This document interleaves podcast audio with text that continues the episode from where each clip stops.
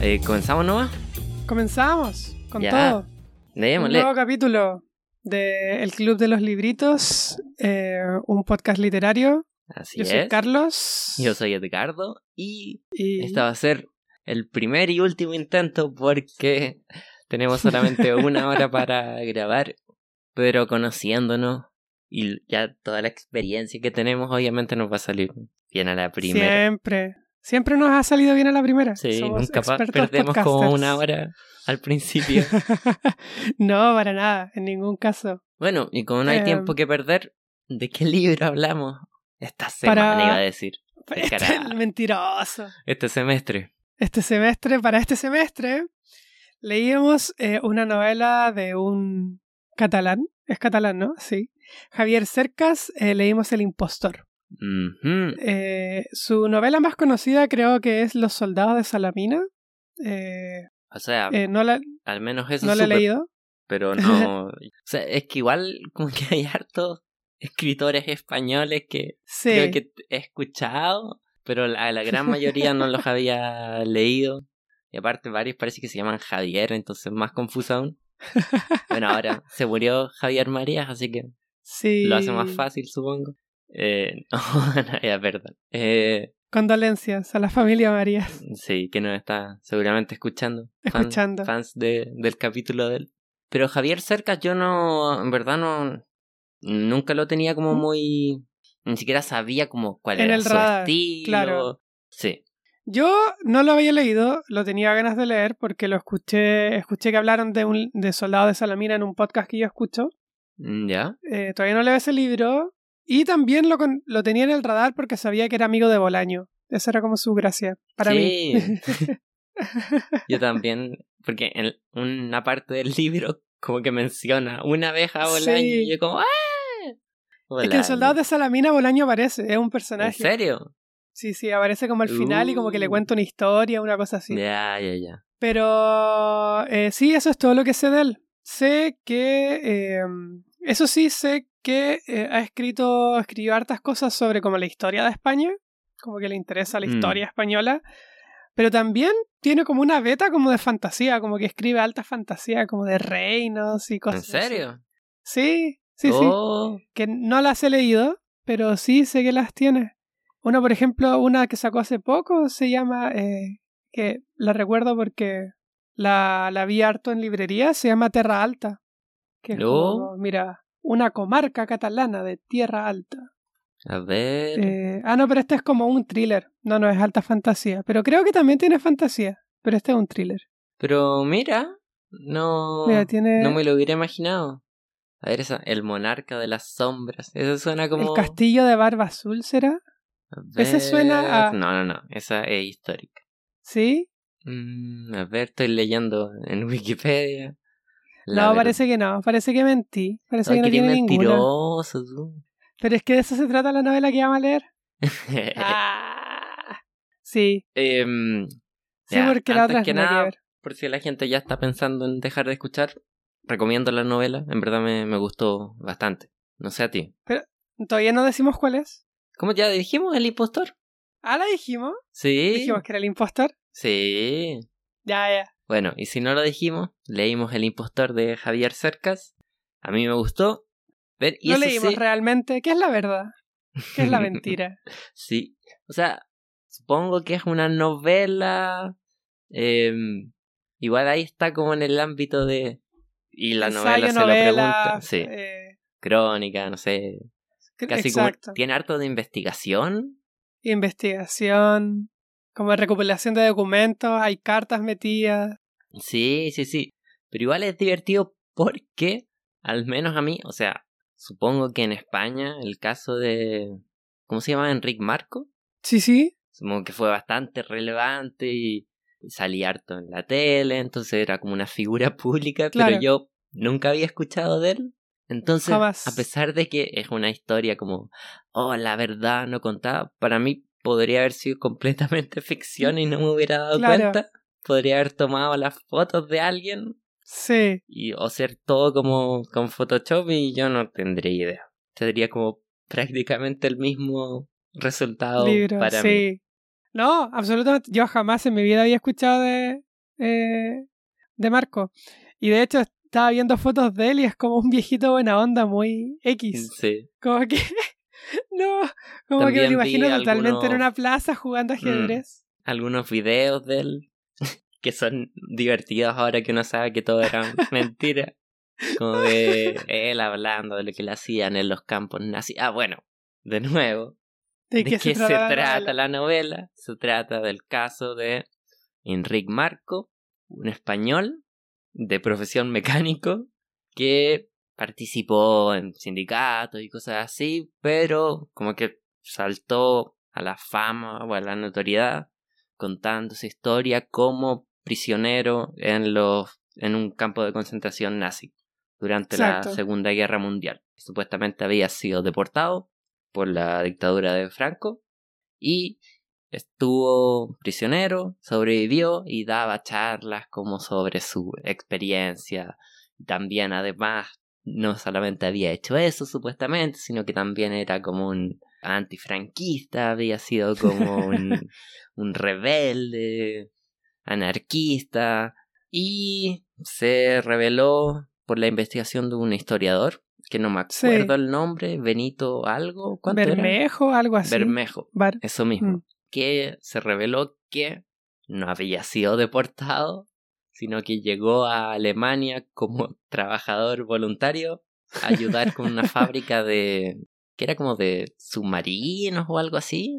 Sí, pero como que hacía piezas nomás. eh. Sí, sí, pero según él como que estaba saboteando la empresa desde adentro cuando lo descubrieron. Y Bueno, se supone que está el, está el juicio. Eh, Le hicieron, sí, porque él estuvo preso por alta traición. Pero lo que deja entrever el eh, Javier Cercas es que probablemente era porque se estaba como fanfarroneando nomás de que él era como un crítico del régimen, o sea, que peleó en- por los anarquistas eh, en la guerra civil y como que lo tildaron de rojo y dijeron, no, este está, está del otro lado. Pero no que haya hecho algo per se, como que Mm. fue una pura impresión. O sea, como un par de otros españoles que también trabajaban lo acusaron de, Exacto.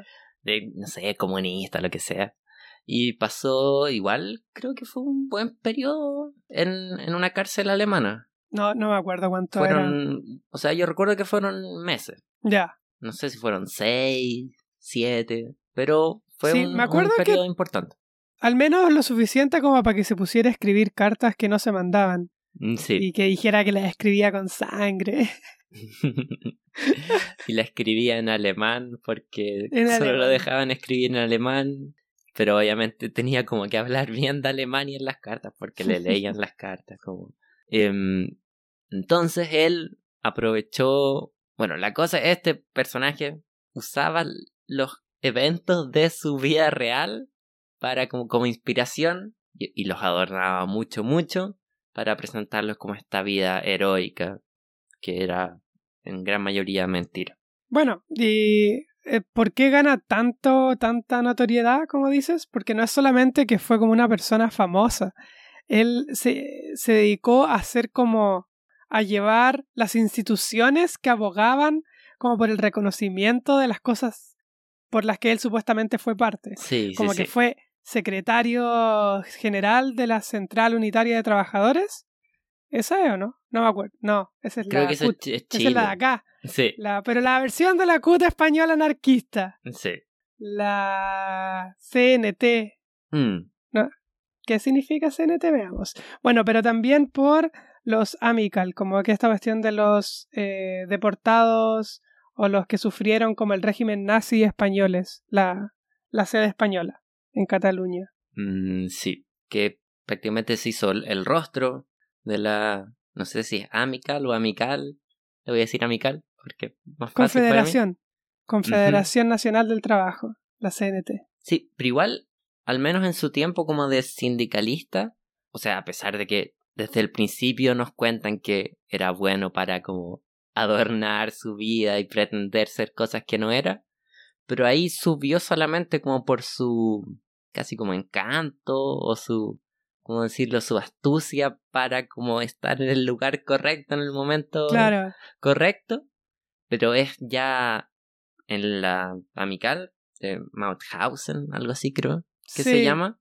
Ahí es ya donde a punta de mentiras como que termina Sí. siendo el, el director, como el rank, el cargo más alto, y era prácticamente el rostro visible de la desorganización y en verdad gracias a él, o sea, gracias a él estuvo como en su momento más alto Sí. de notoriedad y obviamente después de que se, revol- se reveló que era un impostor.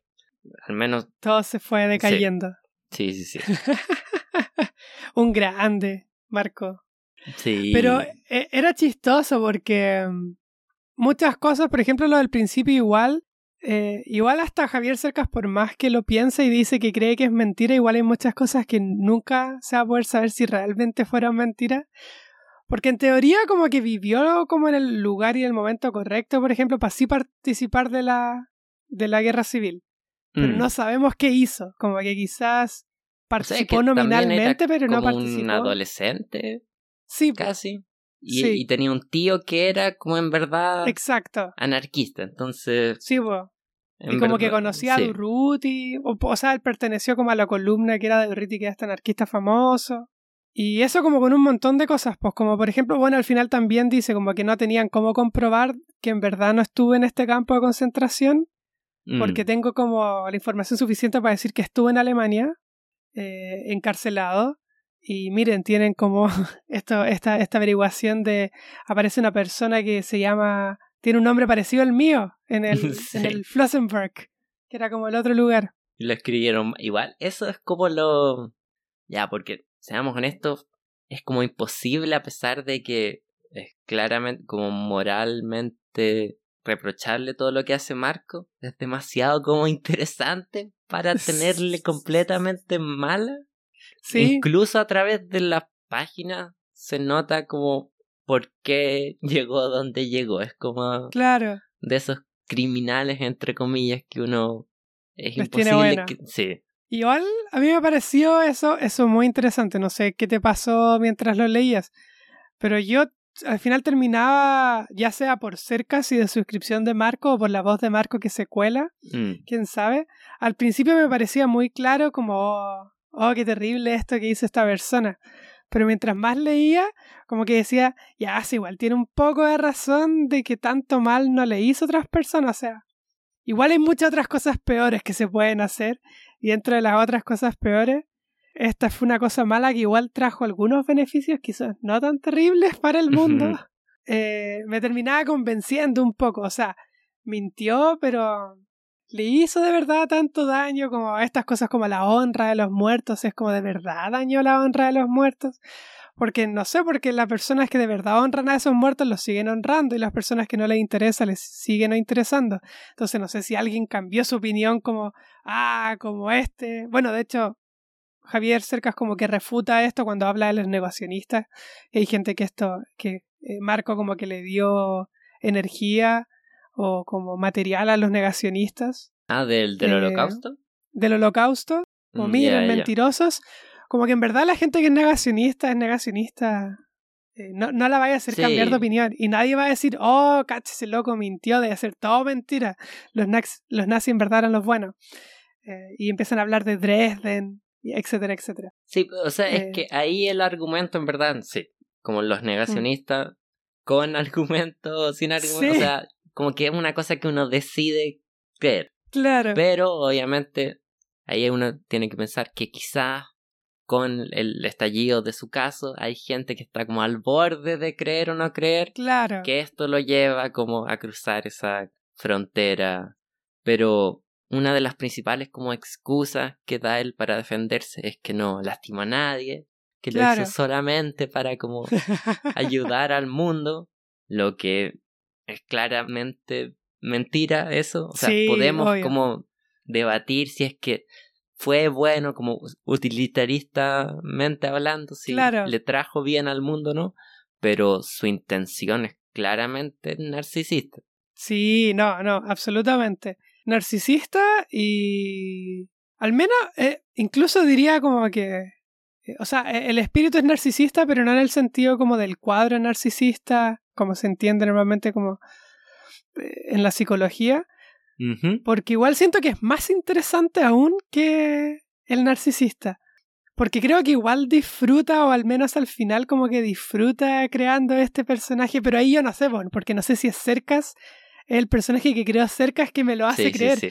pero siento que es más grande que, que un narcisista, es como, siento que es este personaje como un gran mago, que disfruta al final cuando el mundo descubre que todo era una ilusión.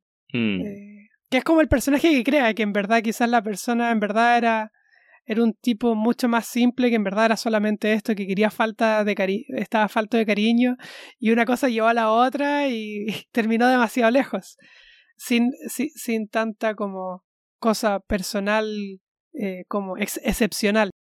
Pero me gusta creer como este personaje un poco genio, un poco como, no sé, pienso como en estos arquetipos como Yago, en Otelo, como estos personajes como malévolos, pero muy, muy inteligentes que aunque terminen en un final malo, Mm. eh, como que disfrutan de toda su creación. Ya, sí, pero. O sea, no sé si Yago es el mejor ejemplo, porque no es malo. Sí, pues sí, no la venganza Claro. o, el, o el sadismo lo que lo lleva a hacer lo que hace. Pero sí, como que disfruta con el. Es como la genialidad amoral, que en Yago es más claramente maldad, pero me refiero así como a esta genialidad, como más allá del bien y el mal, como... Eh, sí, pero igual lo comparaste con un mago, pero la gracia como de la magia es que se sabe que, o sea, la gente Sí, sabe po. que está ahí haciendo un truco. La cosa Claro. es que, que ellos saben y que de todas maneras los sorprende. Pero aquí Sí, la sí, gente no sabía. Pero realmente no sabía, porque Pero mientras Javier Cerca en entrevista a todos los... Sí, po, sí, Sí. sí, sí. Los cercanos como que todos dudaban siempre un poco, como que lo encontraban un poco chanta. Sí, lo pero encontraban un poco... incluso eso ya es dudoso impostor. que después del estallido nadie quiere parecer como Sí. tonto. Entonces, no, no yo, yo sabía del principio que no. que era farsante, solo que me quedé callado nomás porque no quería que la gente se pusiera triste, ¿no? Pero por eso no dije nada, pero no, yo, yo, desde el primer momento que lo vi dije, no, este, este está mintiendo. Sí, yo creo Sí, que sí, hay, hay un poco verdad. de eso. No, no, total, Hay- bastante de eso. Eh, Sí, sí. Entonces, igual es, es- o sea, la historia obviamente es fascinante, pero el, el libro es como esta, se convierte en esta como reflexión sobre la mezcla entre ficción y la realidad y Sí. en qué podemos confiar. Y obviamente, supuestamente el libro está como examinación, como detalle por detalle de todo lo que dijo Marco, todo lo Claro. que podemos como, esto es verdad, esto es mentira, esto es como parcialmente verdad, pero también lo sentí yo especialmente porque no tenía idea de la historia de Marco, Mm, que es como, ya, pero el escritor también podemos confiar en el escritor, Sí, exacto. porque fácilmente yo podría, podría haber sido toda, todo ficción completamente y Claro. yo no, no me daría cuenta. Además que, por ejemplo, cuenta muchas anécdotas que no tenemos cómo comprobar. Eh, entonces, por ejemplo, y yo dije esto y Marco puso esta mueca. Y es como, ya, ¿cómo sé yo de verdad que Marco puso esa mueca cuando tú dijiste eso? Entonces, igual puede ser el, el autor mintiendo. Mm, O de repente cuenta como lo que... Porque, o sea, creo que muchas cosas las podría probar porque se supone que lo grabó. Eh, Sí, eso mismo iba a decir. Pero no tenemos la gra- No sé si no las tenemos. ¿Habr- ¿Habrán venido con el Sí, libro? como no, que no intenta escribir un documental. Sí, sí, es verdad. Trata como de siempre como dejar en claro, no, está, lo entrevisté, lo grabé y como que uno al leer como que se imagina como la típica toma de documental, pero no estamos viendo las imágenes. Entonces Exacto. podría estar fácilmente mintiendo. Y lo mismo de que lo Mm. haya grabado, quizás no lo Sí. grabó. O sea, no tenemos cómo saber que lo grabó. Asumo que es verdad porque si no Marco seguramente hubiera salido al tiro Claro. a decir que no, no me grabó, es mentira. O sea, creo que salió como a en contra de la novela, no le gustó. Algo leí que no le gustó mucho cómo lo dejó, pero sí, sería demasiado tonto como mentir en cosas tan Eh, tan como Bueno, fácilmente refutables.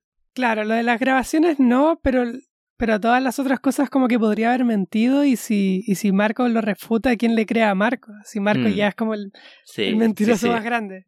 Eso es verdad. Como fácilmente aprovechable la situación. Claro. Sí, sí, sí.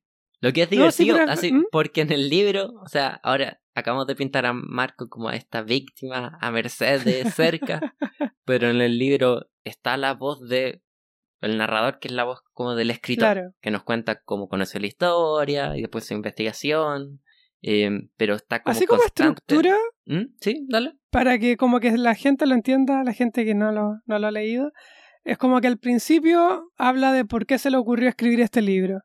Y después va casi como si fuera una biografía, como periodo de su vida por periodo de su vida, como viendo qué es verdad, qué es mentira. Como ya, durante su infancia, ya, durante su adolescencia, ya cuando estaba más grande y tenía su primera familia, ya cuando tenía su segunda familia, ya cuando estaba en esta cuestión de tercera familia, creo sí. cuando estaba en esta cuestión del, del Amical y eh, su caída. Y después te da como un epílogo como de sus reflexiones finales y su viaje con su hijo. Bueno, Mm. parte con el viaje con su hijo y termina con un viaje con su hijo.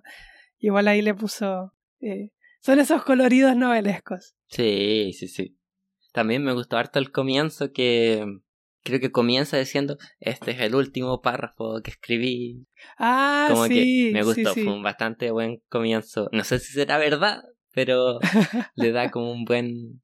Y como tenía miedo de escribir esta novela y ahora que la terminé me doy cuenta de, de que tenía razón y es como, uh, quiero seguir leyendo. No, es un libro bastante fácil de leer, bastante como interesante que uno quiere seguir. Sobre todo para mí que no tenía idea de la historia, fue bastante como, uy, ¿qué habrá pasado después? No, a mí me gustó un montón. Eh, bueno, eh, no habíamos, ninguno de los dos había leído Acercas antes y el estilo me gustó un montón. Eh, tiene como este estilo de... Se parece un poco, siento como a esto que hablábamos de Javier Marías, de que repite mucho las cosas y creo que es verdad. Porque ciertas ideas las repetía en todos los capítulos. Sí, Y en algunas como que me gustó porque no me gusta cuando como que los escritores describen como una idea buena de pasada y la dejan ahí para que uno se quede pensando. Mm, Me gusta cuando la agarran y la desarrollan y quizás la desarrollan, de, la invierten, después la dividen, después la vuelven a juntar, después dicen que en verdad no tiene sentido. Eh, me gusta como cuando de verdad se toman en serio la idea como a nivel como, ya pensemos esto, más que que haya sonado como todo bonito y que yo decida si en verdad tiene sentido o no tiene sentido. Pero igual a veces era como mucho, era como... sí, mucho- sí, sí. Era casi como un chiste ya Sí, en cierto momento. Pero eso, más que desarrollar, como que las repetía nomás. No sé Sí. si las mostraba en otra luz. yo Eh, creo que las desarrolló hasta como la mitad, porque creo que fueron evolucionando un poco. Sí, sí, sí. Pero el final ya era repetir una y otra vez. Sí. Ya lo de Quijote y Alonso, Sí. ya O sea, aquí. Pero es que repite algún, ciertas como ideas, por ejemplo, como dijiste, Sí. la comparación de... eh, Don Quijote. Sí, de Marco con Don Quijote. También un análisis como del mito de Narciso, que me gustó bastante. Eh, pero también como que se armó como frases Faulkner que dice una y otra vez, sí, Faulkner que el hasta el pasado no es pasado, ya. Sí, o también, como, ¿cuál era como una, una frase, una estructura que repetía harto? Era como, hay gente que dice que sí y gente que dice que no. Y Sí, Marco quiso decir que no, pero en verdad siempre dijo que sí. Se repetía como constantemente, como, no trataba como de, oh, ¿de qué manera distinta puedo decir lo mismo? Sí. No, no, no, lo voy a decir de la misma manera que lo he dicho ya cinco veces voy a durante la... varias veces durante Sí. la novela, Sí, sí, como sí. para que quede bien claro. Yo creo como que le gustó, ah, es como una frase que me gustó, así que ¿por qué no la puedo usar de nuevo? Y sí, y hay algunas que a mí me gustaron, como por ejemplo lo del sí lo del no, como que lo encontraba entrete, porque lo usaba como una plantilla que era como ya, veamos si ahora en este periodo de su vida Marco cumple con la plantilla o no. Entonces, Sí. claro, era la misma estructura siempre, pero lo que estábamos como, no sé, viendo a través, como lo que estaba, no sé, como si fuera una métrica de una prueba, estábamos corrigiendo la prueba de distintas partes de la vida de Marco y en todas calzaba lo mismo. Pero sí había otras que, como tú dices, que repetía y era la. Como lo de Quijote, el Quijote yo siento que no cambió nunca. Eh, era todo el rato ya, si entiendo que puede ser Quijote, que recupera como la lucidez y que no recupera la lucidez, que se crea a sí mismo, etcétera, etcétera. Y bueno, también que, o sea, obviamente mintió o cree, creemos, se cree que mintió sobre ser como revolucionario, pero una vez metido en el sindicato terminó siendo arrestado por estar en una protesta y lo ocupó hasta, creo que andaba, se sacó una foto con los moretones que le dejaron los policías y, la, le llevaba casi en la billetera como, como certificado de autenticidad de, mire, soy revolucionario. Me, me pegaron unos policías, pero sí. sí, siento que ahí estaba como Marco siempre como en, en búsqueda de pequeñas oportunidades para como poder legitimar su, sí. su mentira. Y ahí siento que en es, ya, en esto, por ejemplo, lo de lo que acabo de contar, ahí no le hizo nada a nadie. Pero cuando intenta, por ejemplo, robarle la identidad a ese a esa persona en un campo de concentración, igual me sorprendió que no se, como que no, en ese detalle no se fijara mucho cerca. Sí, absolutamente. Ahí estoy completamente de acuerdo. Como que yo. Sí, sí, sí. Es el momento como para más reprobarlo moralmente. Como que ahí de verdad hizo como algo como cizañesco, como con. Eh, no sé, o sea, no sé si cizañesco porque no es que le tenga mala, pero hizo algo realmente que es como, ya, pero no te pongáis así. No te... es, es borrar a una persona de la historia. Sí, es como, ah, está muerta, ¿quién le importa? Yo, yo estoy vivo y puedo ocupar el nombre mejor. Ahí es cuando ese argumento de no, que yo lo hice, no quería como dañar a nadie, solo quería como que la gente supiera de los que estaban en, el, en los campos de concentración, pero le quité mi lugar a otra persona que sí estuvo en los campos de concentración. Em, bueno, y también falsifica después unos documentos que hay. Bueno, pero mm. cerca nos cuenta que esa es la parte que no pudo grabar. Como que justo se le olvidó grabar con la cámara. Sí. Entonces, como que es la única parte como que te deja, oh, mm. ¿se la habrá inventado cerca? O una foto, porque eh, el libro termina prácticamente en una, perdón, spoiler, eh, en una descripción de un documento que Marco falsificó y te describen como es casi como cuando uno en la prueba quiere como cambiar la nota. Sí. Como lo mismo, como aprovechó que una, no sé, eh, una A, o sea, o una O le puso como en la línea arriba para que fuera una A minúscula, cosas así. Pero te lo describen y en verdad es como, porque en hartos pasajes del libro como que te describen algo y en la siguiente página hay una foto. Y este es como el momento perfecto para terminar en una foto. Y no hay foto. Que no sé si fue un accidente. o parece hasta como intencional. Claro. Habrá sido todo verdad y cerca de ser el gran mentiroso. Sí. No, sí. Eh, un buen juego en todo caso sí fue súper a propósito. Sí. Eh, el hacer eso. Y si no, como que le pasó en la vida real. O sea, un buen juego en el eh, sentido literario. Ahora, como es una persona real. No sé si es tan como ético. es divertido, sí. pero es cruel. Pero eh, podría ser hasta como una revancha literaria. Sí, sí, como aquel que nos hizo a todos nosotros esto, hagámosle lo mismo. Sí, que sería, sería bueno. Sería loco. Bueno, nos fuimos otra vez como al...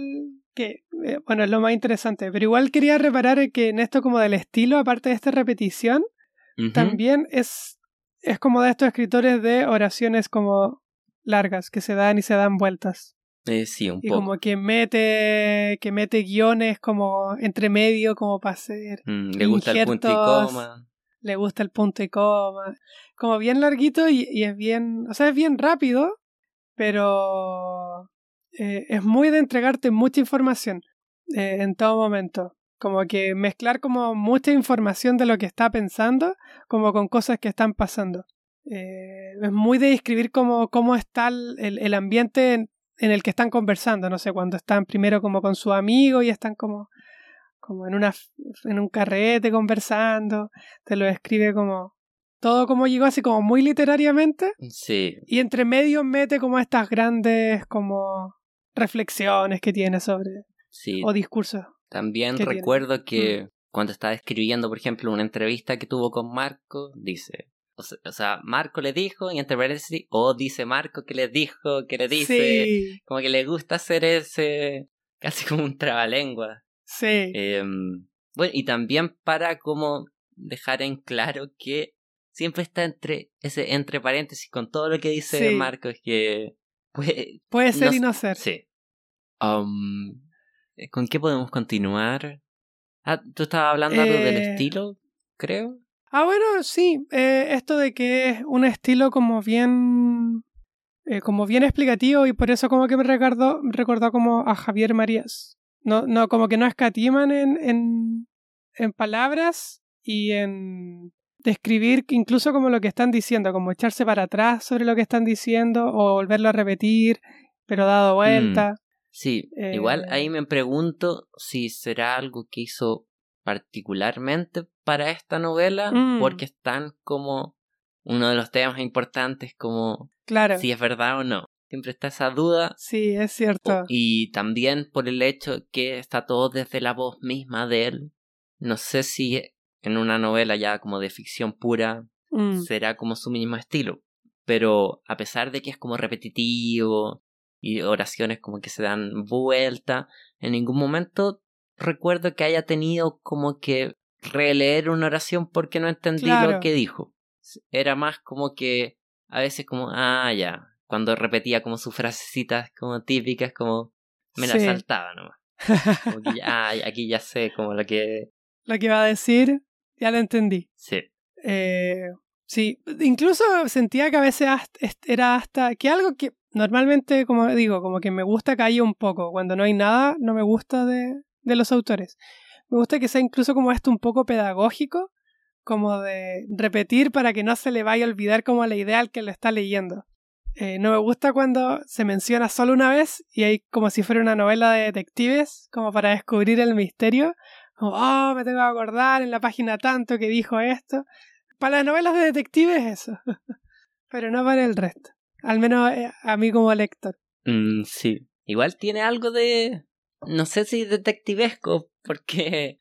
Lo sabemos como que ya hizo toda la revelación. Sí, es más como periodístico lo que hace. Sí, sí, porque sabemos el caso ya está, el misterio ya está como resuelto, pero es esta investigación de qué es verdad, qué es mentira, qué es verdad, qué es mentira. Que puede que sea verdad, que puede que sea mentira, porque obviamente no queda todo. Hay cosas que nunca se van a saber qué, qué es lo que pasó. Porque o los testigos están muertos, o es el único, el propio Marco, en el que no se puede confiar. Claro. Bueno, ahí em, lo otro que, que podemos seguir, que por un lado está la historia de Marco, que es la historia de un siglo a esta altura, eh, eh, está como esta su, su, gran historia como gran embaucador. Eh, está como los deseos literarios del propio autor, como jugando con su estilo, que mezcla igual varias cosas, a veces hace cosas como de muchos diálogos, a veces como bien al documento, a veces muy narrativo. Pero lo otro como quizás interesante, al menos para mí de este libro, es como que tiene que ver con la temática del libro, que es como de un recuento de esta historia. Intenta pensar también cómo se piensa la historia. Mm, sí, sí, sí. Eh, habla en España en específico, pero creo que ciertas partes son totalmente extrapolables al resto del mundo. Probablemente ya estáis pensando en lo que yo estoy pensando. Pero no, eh, totalmente. O sea, la idea de cómo eh, a veces no importa la historia y, es hasta como una moda y después pasa algo distinto y a filo eh, la gente está como en otra cosa. Eh, uno mismo, uno también es la gente, uno pasa a estar en otra cosa, se cansa de tanta memoria y después vuelve cuando, no sé, cuando es oportuno para oportunistas o porque tiene que ver que, con, el momento adecuado. Entonces como que igual hay una reflexión como que va llevando a través del tiempo en que en él vive Marco, como que cuenta cuándo empezaron como a ciertos gobiernos a preocuparse como de lo que es la memoria histórica. Eh, y cuánto como importancia le dio cada gobierno. Por ejemplo, no sé, cuánta de que se hizo hasta una ley de memoria, que se hizo el comité de la verdad, pero que se crearon como casi por... O sea, decía, no solamente me parece mal que se hayan creado porque es como una mala idea burocráticamente o incluso, no sé, eh, moralmente, lo que sea, lo que le parezca al autor, sino que además fue ineficiente, como que se creó como pantomima, se creó y no se le Mm. dio financiamiento y siempre se dijo que sus intenciones eran tan como, sus expectativas eran tan altas que jamás iba a poder hacer nada a ese proyecto, entonces no tenía sentido que existiera, más que que lo vieran como, wow, qué, qué buenas intenciones tenía el gobierno eh, al crear esto, que no va a funcionar y no sirve para nada. Mm, sí. Eh, de, no sé, tenía todas estas grandes como planes de buscar como en todas las fosas comunes, entregarle como reparaciones a todas las víctimas del franquismo. Y al final como que hacer todo era tan caro que al final no se hacía. Y a la gente como que parecía importarle por un tiempo porque parece que todos estaban hablando de eso. Mucha gente, por ese oportunismo, como que cuenta que Marco también o sea, gente como Marco como que mentía para que le llegara plata del gobierno. Eh, cuenta como otros casos famosos de otras partes, como de uno que me dio mucha risa, una persona que decía que fue un judío víctima como del holocausto y como que ni siquiera era judío. Eh, como que era un- una persona belga cualquiera. Sí, me recordó Eh, bueno, también en- esta. em, en Estados Unidos, creo que era la vocera de una asociación como afroamericana Ah, y, y ni sí. siquiera era blanca. y como que se maquillaba la cara. Sí. Ya, pero ahí ¿Verdad? Se me había olvidado. ay, ¿Cómo no se dan cuenta de eso? Es que nadie se atrevía como a decirle tú no eres negra. bueno, y eso como que es extrapolable como a- al mundo entero, pues como... Sí. o sea, especialmente siglo XX, como que Chile, la dictadura, como que pasan cosas muy parecidas. Sí, en verdad hay varios como pasajes del libro en que cambiando el nombre de los países, cambiando los años, podría haber sido perfectamente aplicable a lo que pasó acá en Chile. Sí. No, total, como un momento como de fervor de memoria, donde a todos nos interesan mucho y de verdad hay cosas, y que de repente, no sé, hay que tomarse demasiado en serio como las cosas que hay que hacer para reparar. Es como, no, sabéis que es mucha pega. Mejor olvidémonos de esto un rato. Mm, Bueno, ahora, ahora mismo pasó algo, algo así. sí, Igual eso es como también por conflictos, conflictos como los conflictos pequeños rancios como de como las peleas callejeras entre los políticos, Mm, ya, como pelea a- a- de, de baja estofa política, como con el partido de la gente, etcétera, etcétera. Que mientras hacían el presupuesto, estos pelearon tanto por, por ciertas cosas que cuando se tuvo que mandar no se alcanzó a revisar bien. Y por una de las cosas que pasó fue dejar al, al Museo de la Memoria sin financiamiento. Obviamente lo van a tener que, que arreglar, pero en el primero que mandaron lo dejaron sin financiamiento, no, se- no hubiera podido seguir existiendo el Museo de la Memoria. igual es divertido que se les olvide el Museo de la Memoria. Em, Sí. Pero bueno, sí, también en el libro hacen o hace esta distinción interesante entre la memoria y la historia, que no Mm. son necesariamente lo mismo. La historia es como colectiva, intenta ser objetiva. Ahora, si lo logra o no lo logra, es una discusión que ahí no mucho más grande. Y la memoria obviamente es im- imposible que sea objetiva, es individual. Y todos sabemos que puede fallar Claro. y entonces están como. Ahí está como esta dicotomía. Y obviamente Sí. Marcos se aprovecha. Del auge de la memoria. Sí, por sobre, y también entre comillas, del hecho historia. que nadie le va a discutir como Mm, si es que cambia ciertos detalles cuando cuenta su historia de una u otra vez. Nadie anda como, como haciéndole como el, eh. fact-checking. Como, oiga, usted dijo que había sido en agosto, pero no. Como que se Sí, se asume nomás que, ah, se equivocó. En verdad siento que nadie le puso tanta atención. sí. No, o sea, muy probablemente si, si no hubiéramos demorado más con el avance tecnológico de las cámaras, por ejemplo, o de YouTube, eh, menos gente se hubiera dado cuenta de estas cosas. Si esto igual es como reciente, es como el 2015. Sí. Eh, como que porque hay tanta como pruebas eh, de como las contradicciones como que uno dice porque el otro también es creer pues cuando antes de tener las cámaras y las grabadoras sí, sí, sí. como que teníamos que creerle a la persona que lo escribió Sí, como por ejemplo, Eh. o sea, yo creo que desde qué año de la historia del mundo tenemos como certeza de que las cosas pasaron como la historia dice que pasaron. No creo que se hace mucho, en verdad. Yo creo como, como de la época de la Primera Guerra Mundial, como que se empezó a ampliar como el uso como de las grabaciones. Mm. Eh, y las primeras eran como se usaban en, en la nada misma, se usaban muy poco porque también eran caras y difíciles de usar. Sí. No, muy loco. O sea, antes era mucho más fácil mentir. Puros problemas la tecnología. Eh, era mucho más fácil crear como este imaginario nacional falso. Eh... Pucha, había otra cosa que me había acordado. Sí. Ah, no, ah, lo de la memoria. ¿Ya? La memoria y la historia. Que también hace varias discusiones interesantes eh, Javier Cercas. po. Una es esa, la que tú mencionas. Y la otra que también me gustó es cuando... Y esta creo que es una de las ideas que evolucionó, porque primero como que la considera y después termina diciéndole no, no estoy de acuerdo.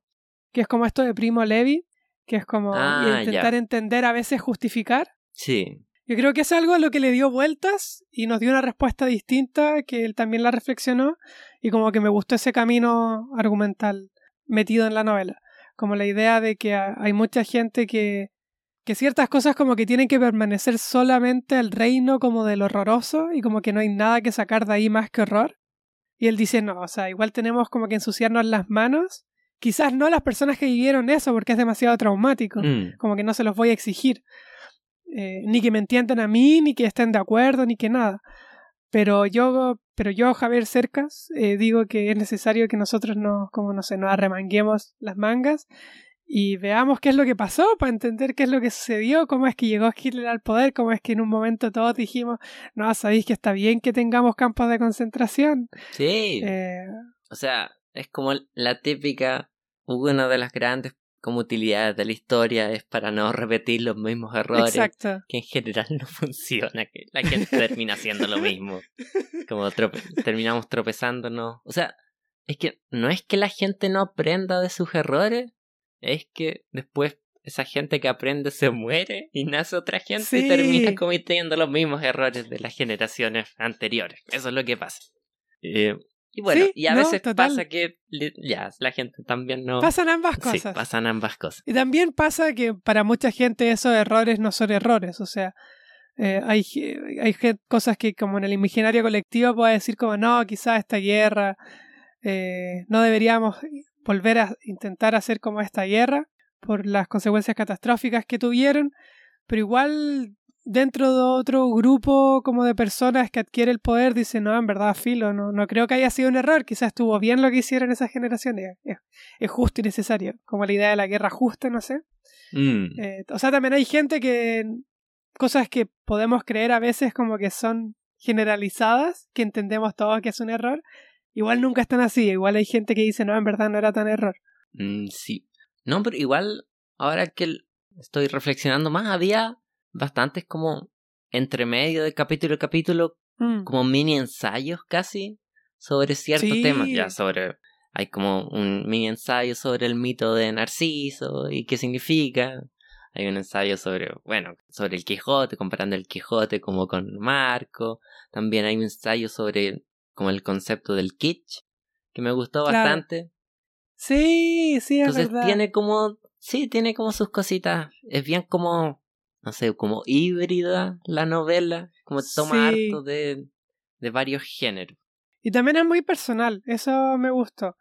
Que a- como que lo toma solamente como un juego, esto de proponerse como investigador, como que toma ciertas cosas como de, no sé, la metodología, pero también como juego, porque tampoco se la toma en serio, pero como de ciertas estructuras, pero todo es como literatura, como que eh, eso Sí. siento que me gustó. Su intención no era ni justificarlo, ni quizá, quizá hasta estoy en desacuerdo con él cuando dice que la idea es como entenderlo. La idea es como hacer una buena novela. Ese es como el fin último de la novela. Mm, Ser una buena sí, novela. Sí, Porque como tú dices, quizás todo es mentira. Imaginemos que todo es mentira, que Marco no existe. Igual sería una novela buenísima.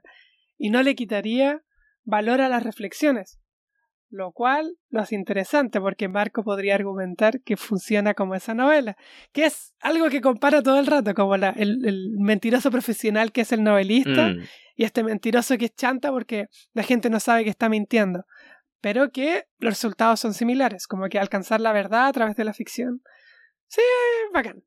Sí, es que son, bueno, lo dice en el mismo libro que son, puede que son personas haciendo lo mismo, pero en contexto completamente diferente. Claro. Como son las Claro. reglas del juego. Y en la novela uno sabe, o al menos la gran mayoría de las personas, uno debería saber que es ficción. Bueno, incluso eso pasa hasta en el, en el- con el periodismo, que ya Sí. por el hecho de ser algo escrito, ya No lo abarca todo. sí, Y está expuesto a la imperfección Sí. como humana de la percepción. sí, ya hay como una como traducción de, de un Sí. medio a otro Sí, y en toda traducción hay cosas que se pierden. claro. Em, Sí, es como filtros, como que Sí, hay piedrecillas que no pasan las redes. mm, sí, pero Marco era como este novelista, pero un novelista en la vida real y que la gente no sabía que estaba, Exacto. que es como este actor,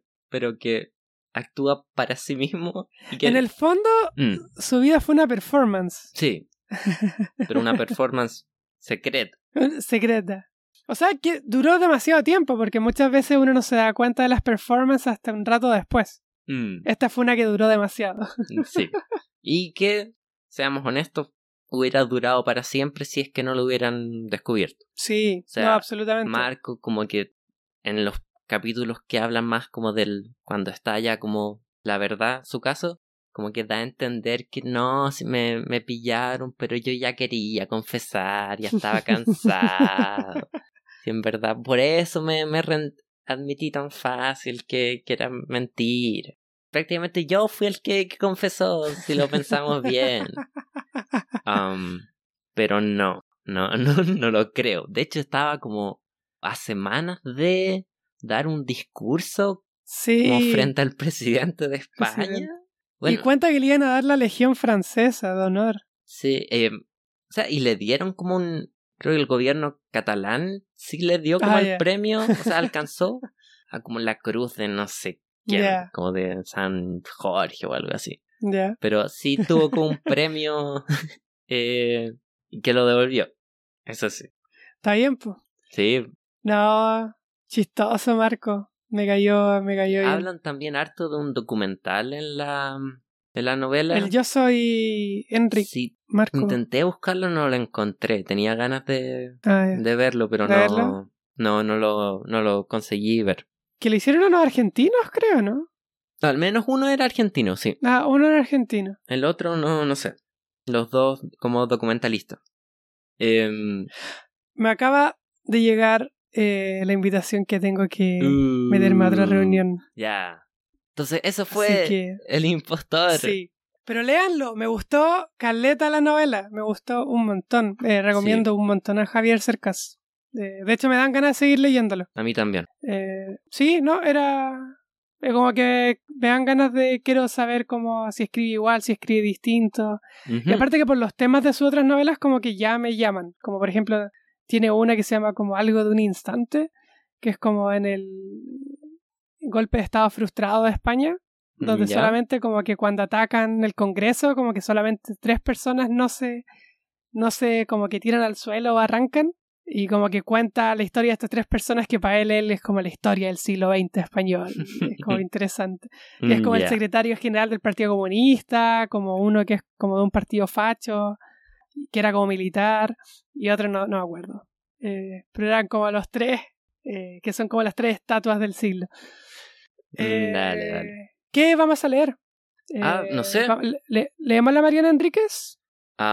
Sí, a mí me gustó, pero yo creo, dejémoslo. Lo pensamos. Sí, pensémoslo mejor y que sea sorpresa para la gente que, que después nos sigue escuchando, si es que existen. Yo sé que están por ahí. A- algunos hay, algunos hay. Así que, Adiós. pero sí, definitivamente Mariana Enríquez va a ser, creo, la primera escritora que vamos a leer por segunda vez en el podcast. No, Elena ¿No? Ferrante la leímos cuatro veces. Ah, bueno, pero, pero porque era una saga. Pero digo, Sí, de libros como independientes uno del otro, va a ser la, la Sí. primera. Ya. ¿Ok? Que Adiós. estén bien. Cuídense. Bye bye.